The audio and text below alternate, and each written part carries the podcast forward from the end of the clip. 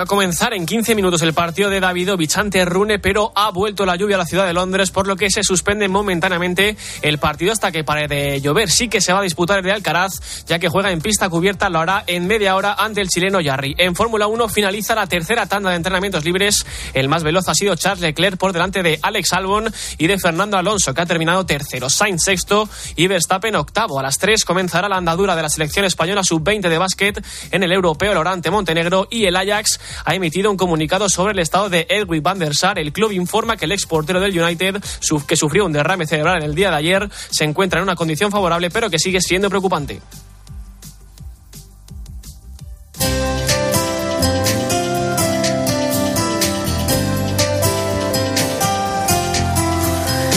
Y la historia de hoy en el espejo es la del inquilino del Cristo del Corcovado en Río de Janeiro, Jesús Luis Sacristán. ¿Qué tal? Muy buenas tardes. ¿Qué tal, Iván? Buenas tardes. Cuéntanos. Pues mira, tantas veces hemos visto la imagen del gran Cristo del Corcovado en Río de Janeiro.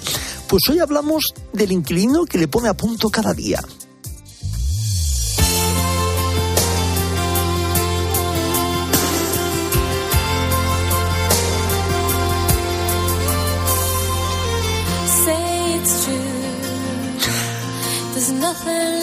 Cardoso es argentino y tiene una vida muy especial siempre ligada a la iglesia. Natural de Buenos Aires, su lugar de trabajo hoy es esta maravillosa imagen brasileña. Las ventanas de su oficina asoman a los hombros del Redentor para darle esas impresionantes vistas que comparte en sus redes sociales. Su casa, tal y como reveló en un programa de televisión, se halla debajo del brazo izquierdo pero antes de ser contratado por el arzobispo de Río de Janeiro, recibió ayuda de proyectos caritativos en su Argentina natal. Allí tuvo ocasión de conocer al entonces arzobispo de Buenos Aires, el cardenal Jorge Mario Bergoglio. Él fue quien le ayudó a él y a su familia. Cardoso reconoce su ascendencia humilde y las oportunidades que le ha ofrecido la ayuda caritativa de los cristianos. Además, Cardoso aseguró que su madre le dijo que desde pequeño decía que algún día estaría aquí y hoy vivir en este lugar es algo de otro mundo. Creo que es un regalo, un regalo de Dios. Es increíble, relata al medio brasileiro. Él mismo ha contado la historia del Cristo hombres y niños, incluso vestido de mimo o de payaso. Y él ahora se presenta como contribuyente a las obras de caridad que tanto bien le hicieron, ahora en favor de otras personas. Así disfruta con su trabajo cada día que no es poca cosa.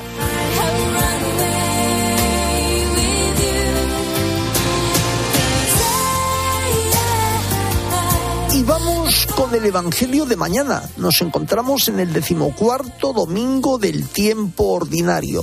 Hoy el Señor nos encontramos que da gracias al Padre del cielo porque estas cosas se las ha revelado a los pequeños. Sí, la humildad abre puertas porque nos hace ver las cosas por igual.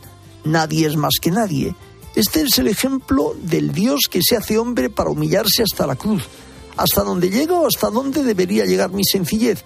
He ahí también mi respuesta. Este es, a grandes rasgos, el Evangelio de mañana. En Mediodía Cope, El Espejo. Estar informado.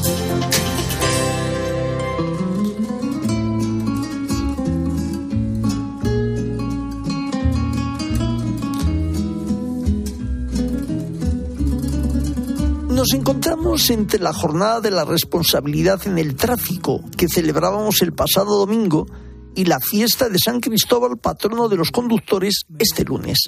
Una celebración que nos sensibiliza sobre la movilidad en las carreteras cada día. Nos lo cuenta en su reportaje Cristina Sánchez. Cris, ¿cómo estás? Buenas tardes.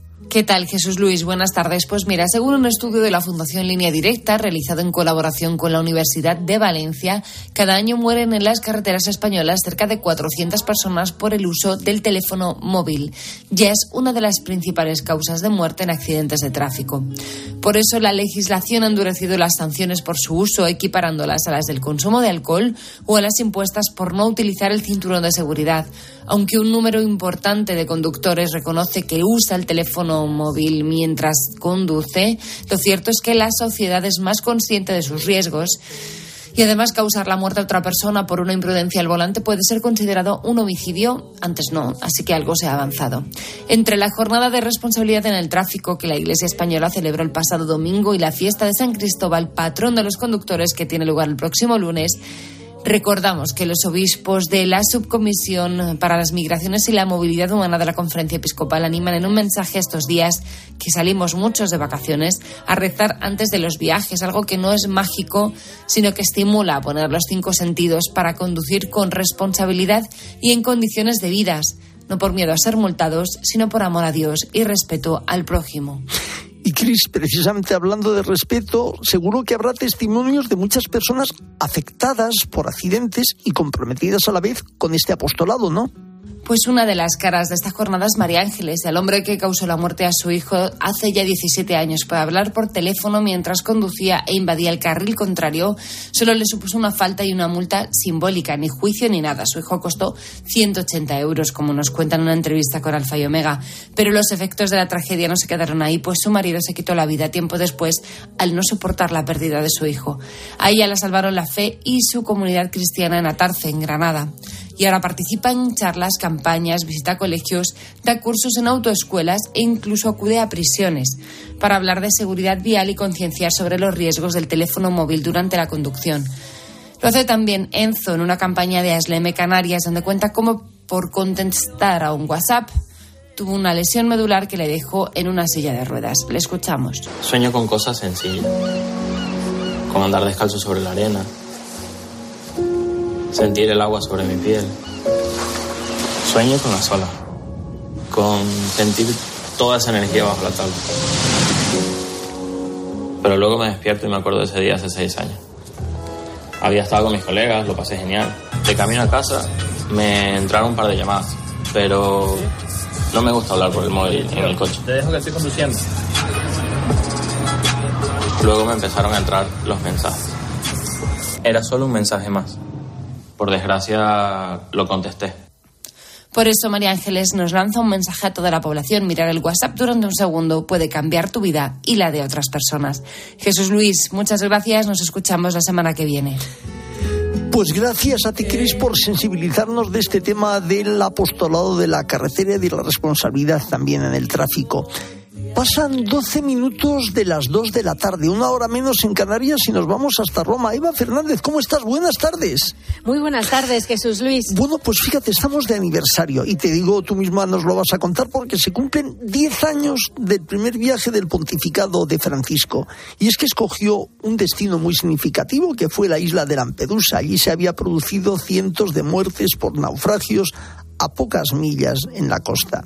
Y allí pronunció un sobrecogedor discurso en el que denunció la globalización de la indiferencia. Por este aniversario, es a lo que vamos, ha escrito una carta en la que recuerda que hoy en día continúan produciéndose estas tragedias que no pueden dejarnos indiferentes, Eva.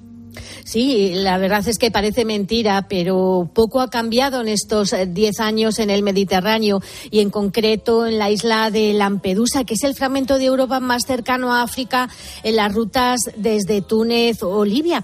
El, Papa Francisco en esta carta que ha dirigido al obispo de la diócesis nos hace eh, pensar con palabras muy duras en la vergüenza de una sociedad que ya no sabe llorar y empatizar con el prójimo.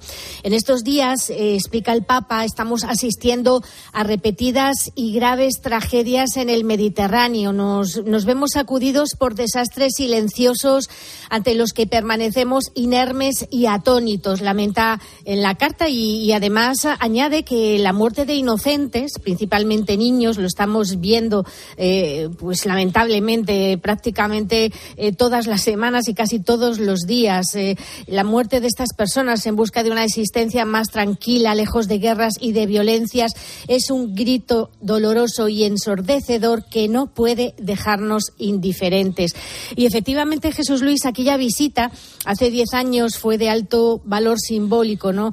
Y mm, el Papa recuerda que justo la quiso emprender para manifestar su cercanía a quienes tras penosas peripecias en el mar llegan a, a las costas de Lampedusa, ¿no? Y mm, el Papa mm, concluye diciendo que hay que cambiar de actitud, ¿no? Que el hermano que llama a la puerta es digno de amor, de acogida y de toda ternura, porque es un hermano que, como nosotros, ha sido puesto en la tierra para gozar de lo que existe y compartirlo en comunión. Es una carta a Jesús Luis, eh, la verdad, en la que nos lleva, nos anima a una reflexión profunda para cambiar esa actitud que nos eh, pide el Papa y, en concreto, él pide a los que eh, trabajan en la isla de Lampedusa que no dejen de acudir en ayuda de los inmigrantes que llegan por el mar pues nos sensibilizamos con esta carta y también con ese ánimo. Mañana pues te emplazamos para que nos cuentes el Ángelus. Un fuerte abrazo y buena tarde para ti, Eva, y muchas gracias. Igualmente para vosotros. Buen sábado y hasta mañana. Hasta mañana. Y la diócesis de Lugo vive un año más la Noche Coral. Ya va por su quinta edición. Abraham Sánchez es el director de música litúrgica en la diócesis de Lugo y está con nosotros para contarnos un poco más del evento. Abraham, muy buenas tardes.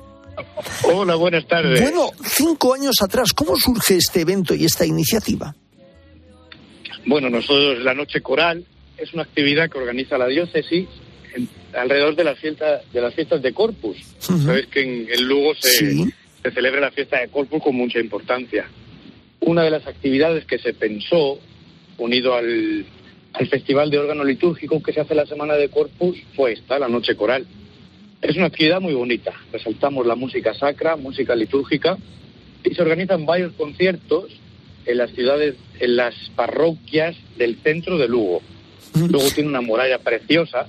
Dentro de la muralla hay cinco iglesias, una de ellas es la catedral, y en cada una de estas iglesias, a partir de las ocho y media, nueve de la noche, este año concretamente, ocho y media, distintos coros, sea de Lugo, nacionales e internacionales, hacen un repertorio de 20, 25 minutos, música sacra, temática de corpus, y último concierto nos unimos todos en el claustro de la catedral y se hace un concierto mucho más grande. Y habrá 80 coral. Sí, habrá, ¿hasta qué hora dura? O sea, de uno a otro, ¿cuándo se termina el cuánto rato puede ser la noche coral? Nosotros organizamos unos 45 minutos por concierto, porque son 25 el, el concierto y otros 20 minutos de desplazamiento hacia la otra iglesia. Y este año tenemos programado de 8 y 30, de 20 y 30 a 12 de la noche. Damos término a las 12 en la catedral. Bueno, pues Abraham Sánchez, que muchísimas gracias por emplazarnos y recuérdanos la hora en la cual empieza el concierto. ¿A qué hora empieza la primera de las muestras? 8 y 30 en la iglesia de San Pedro de Lugo. Bueno, pues con ello nos quedamos. Abraham Sánchez, que todo vaya bien y que al año que viene nos habléis, siquiera ya de un año para otro, de la sexta edición y que por de pronto esta salga bien y que esté muy concurrida. Un fuerte abrazo para las gentes de Lugo. un fuerte abrazo. Adiós. Muchas gracias. Adiós. Buenas tardes. Pues enseguida nos vamos hasta la Almudena para conocer cómo ha transcurrido el inicio del Ministerio Pastoral del nuevo arzobispo de Madrid, Monseñor José Cobo, aquí en Mediodía. Mediodía Cope, El Espejo. Estar informado. ¿Buscas diversión? Primer estudio. Venga. Vamos allá. Científicos de la Universidad de Nueva York demuestran que las personas con nombres sencillos de pronunciar tienen mejores puestos de trabajo. A las 10 de la mañana la tienes asegurada con Carlos Herrera en Herrera en Cope. Ahora lo entiendo todo. Cuidado, ¿eh? Que este tema, analizadlo un poquito, ¿eh? Ah, sí. Y que un nombre raro provoca lo contrario. Fíjate. Por eso hay que pensar muy bien el nombre que le ponemos al nene, no como este señor. Escucha Herrera en Cope. De lunes a viernes de 6 a 1 del mediodía. Con Carlos Herrera. En Mediodía Cope, El Espejo. Estar informado.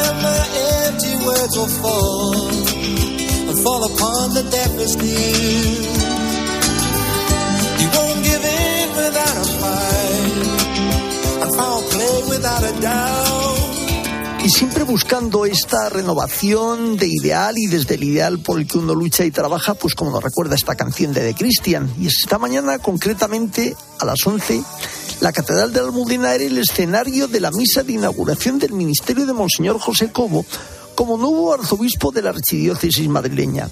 Y allí ha estado al frente de la transmisión en COPE nuestro compañero y director del Espejo Diocesano de Madrid a grandes trazos, Mario Alcudia.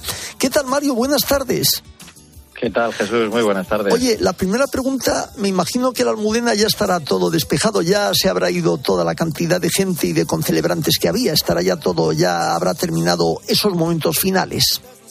Sí, poquito a poco ha recuperado la normalidad la catedral después de una mañana muy emocionante. Decíamos en la transmisión una mañana histórica porque siempre la llegada de un nuevo arzobispo a una diócesis, en este caso como la de Madrid, pues es un momento de, de, alegría y de esa renovación y continuidad, ¿no? De la que tú hablabas ahora mismo en este tema musical que, que nos acompañaba. De hecho, ha dicho Monseñor Cobo en el, en el comienzo eh, de la celebración que es un comienzo que se apoya en comienzos de otros, ¿no? Así que, bueno, pues yo creo que lo ha definido muy bien ya al inicio de su, de su homilía esta mañana. Pues fíjate, Mario, eh, al principio que, como sabemos, el nuevo arzobispo llega, besa al niño un crucis, asperja y re, al pueblo, reza unos instantes ante el Santísimo y comienza la celebración donde en los primeros momentos pues tiene lugar propiamente este rito de la iniciación y donde él también se sienta en, en la sede. Bueno, pues nos vamos a, quedar en el inicio con las palabras del nuncio de su santidad Monseñor Bernardito Auza, que tuvo esa gratitud y bienvenida para el nuevo pastor. Así lo dijo. Querido José, es una feliz coincidencia que en este acto solemne de su toma de posesión canónica de la sede de Madrid, tengo también el grato deber que me ha confiado el Santo Padre, el Papa Francisco, de imponerle en su nombre el palio arzobispal, expresión de comunión en los arzobispos metropolitanos hacia el sucesor de Pedro. Bueno, en toda la ceremonia se desborda felicidad, ya lo dice el nuncio, ¿no es así, Mario? Sí, eh, felicidad, alegría. Yo creo que también incluso en algún momento emoción, ¿no? Porque decía eh, Monseñor Bernardito Auza que, bueno, pues es verdad, es un pueblo al que Monseñor Cobo conoce bien, eh, al que ha dedicado, decía en su alocución, los desvelos de su, de su ministerio, y eso también pues provoca, eh, lógicamente, cierta alegría, ¿no? El hecho de la, de la continuidad después de 29 años de ministerio sacerdotal, el que pueda ahora seguir haciéndolo como, como arzobispo, pues es un motivo de alegría, porque es una iglesia que conoce como, como la palma de su mano. Uh -huh. Y te hablaba, fíjate, también de la, de la emoción en algún momento, ¿no? El, el cómo el cardenal Osoro ha trazado esa hoja de, de, de ruta, ¿no? De, de, esa misión que, que, que, se le encomienda ahora eh, como arzobispo titular de, esta diócesis, eh, que en el fondo pues es el, el ser, el, el, liderar, ¿no? En esa continuidad, pues para que el Señor siga, pueda seguir siendo conocido en esta iglesia de Madrid. Fíjate, Mario, de esa continuidad, y siempre en la iglesia esa continuidad desde la fe de los apóstoles, y en esa continuidad entra el cardenal Osoro, que ha tenido también estas palabras para arropar a su sucesor, Monseñor José Cobo.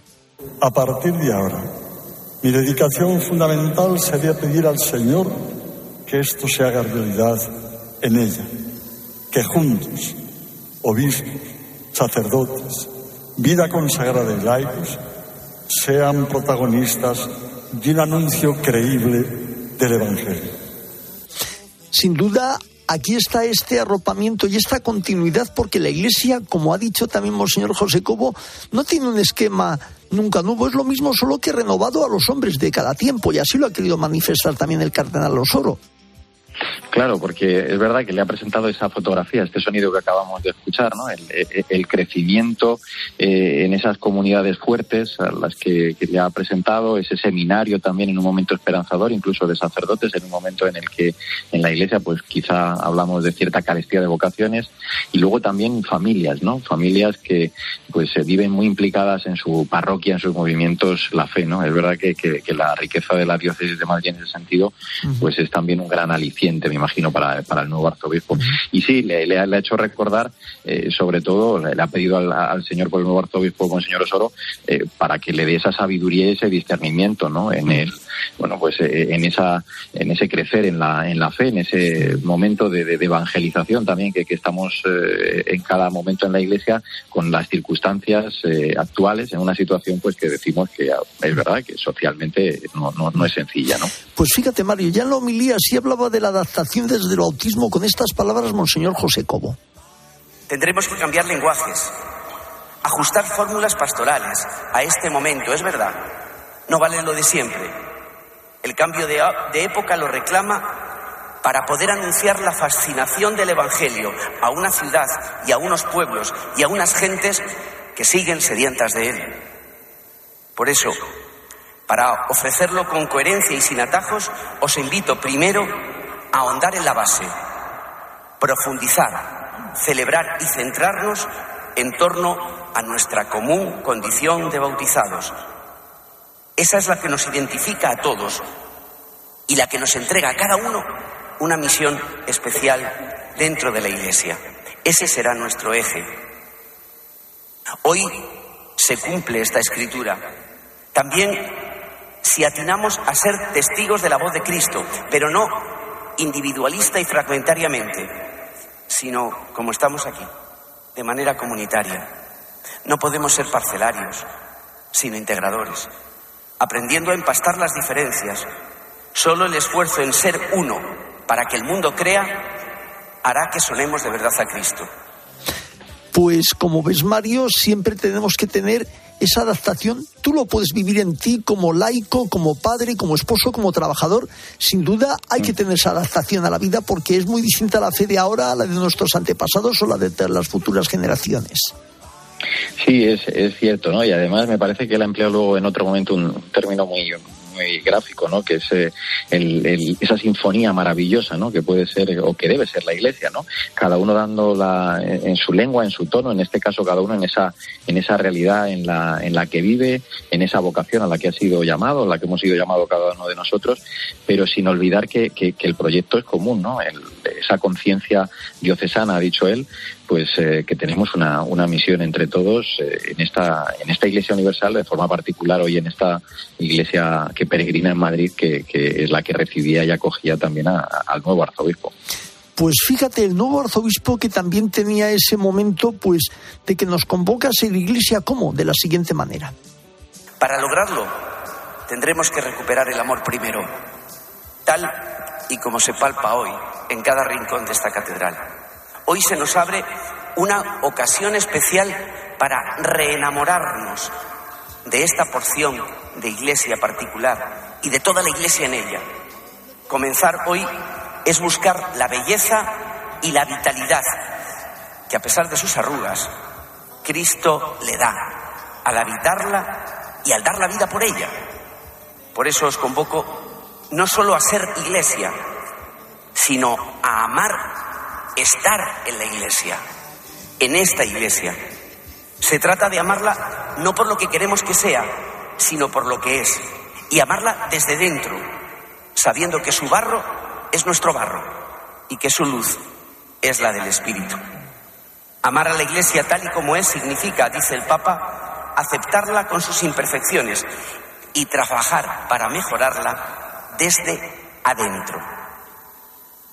Si nos despertamos a este enamoramiento y a esta pasión, nuestro testimonio cristiano será alegre y fascinante. Si no, será un aburrido eco de nosotros mismos. Mario, ¿qué cosas somos convocados a ser iglesia amando y de esa manera estar alegres? Sí, el, el- el- el enamoramiento y la pasión, ¿no? Ese caminar, lo ha dicho él luego en su alocución de despedida, entre el sufrimiento y, la alegría, ¿no? Porque eh, Dios es verdad que, que no salva del sufrimiento, sino en el sufrimiento, ¿no? Y que, bueno, pues eh, nos salva, eh, él ha dicho también, no de la cruz, sino en la cruz, ¿no? Pues el comprender todas estas realidades en esas imperfecciones de, la que, de las que ha hablado, que nos hemos escuchado, y también con una mirada especial, pues hacia esas personas también que, que- que más sufren en este momento. Pues con esa mirada nos quedamos. Mario Alcudia, buen trabajo y muchísimas gracias. Un fuerte abrazo. Ha sido un placer, un abrazo enorme, Jesús. Pues En la producción estuvo Manu Torralba, en el control técnico al Escobo y en control central Yolanda Sánchez. El espejo no termina, gira y ahora nuestro reflejo se abre hacia la información política y nacional de la mano de Iván Alonso. Iván, ¿cómo estás? Muy buenas tardes. ¿Qué tal? Muy buenas tardes, Una Jesús Luis. información que pasa por campaña electoral seguramente. Campaña electoral seguramente y también por la guerra en Ucrania, Jesús Luis, porque hoy se cumplen 500 días del comienzo de esa infame invasión por parte de Rusia.